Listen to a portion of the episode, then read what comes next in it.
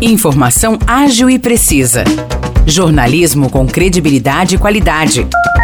92 News. 92 News. O podcast do Jornal da 92. Fala pessoal, tá começando mais um episódio do podcast 92 News. Nicolas Santos aqui ao meu lado. E aí, Nicolas, tranquilo? Oi, Maurício. Oi, pessoal. Vamos aí para mais uma edição do nosso podcast. A primeira notícia de hoje é que a votação de projetos sobre a Guarda Civil Municipal foi adiada por falta de quórum, ou seja, de número mínimo de vereadores no plenário da Câmara em São João da Boa Vista. Pois é, Nicolas. Isso aconteceu porque os vereadores deixaram o plenário após o presidente da Câmara, Carlos Gomes, fazer inversão da pauta e colocar o projeto que cria os cargos para ser o primeiro a ser votado. É isso, Morrice. A maior parte dos vereadores não gostou da atitude do presidente e queria mais tempo para analisar a propositura. Então esses vereadores não retornaram para a votação e a sessão foi suspensa. E a continuidade dessa sessão sobre a Guarda Civil Municipal está marcada para hoje às 6 horas da tarde. Vamos agora para Espírito Santo do Pinhal, que está com inscrições abertas para o projeto Frente de Trabalho Municipal. A iniciativa é da Prefeitura de Pinhal e busca dar oportunidade de capacitação e renda para quem está desempregado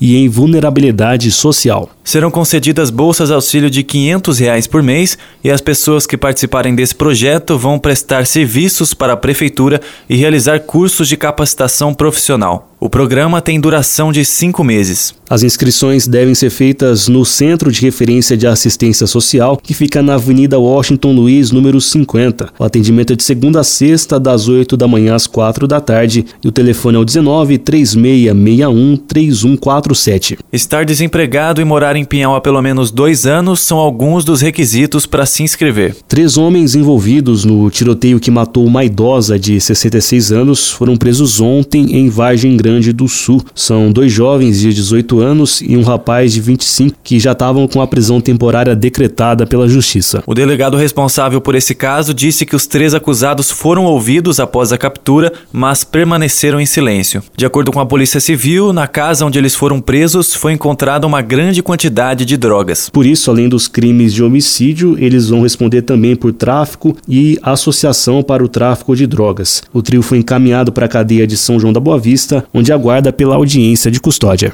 Falando agora de esporte, o Rei e o time São João goleou o Ibaté por 12 a 0 na noite de ontem pela segunda fase da Taça EPTV de futsal lá no SIC. O Evandro foi o destaque do jogo com quatro gols marcados. Vinícius foi às redes por três vezes, Kaique marcou dois gols. Também fizeram gols aí para São João, João Paulo, Guto e Bar, uma vez cada um. E o Rio já volta às quadras hoje para jogar a final da Copa Regional de Poços de Caldas contra a equipe de Caldas. O jogo é às 9 horas da noite no ginásio Dr. Arthur Mendonça Chaves, no Ronaldão, em Poços de Caldas. Por hoje é isso. Para mais detalhes sobre as notícias, é só ouvir o nosso jornal na íntegra que está disponível no Facebook da 92 FM São João. E você também pode acompanhar destaques no nosso site 92fmsãojoão.com.br. Aquele abraço, pessoal. Valeu, Morrice. Eu que agradeço, Nicolas, e até o próximo episódio.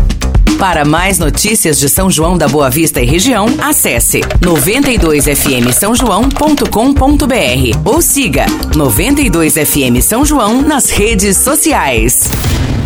92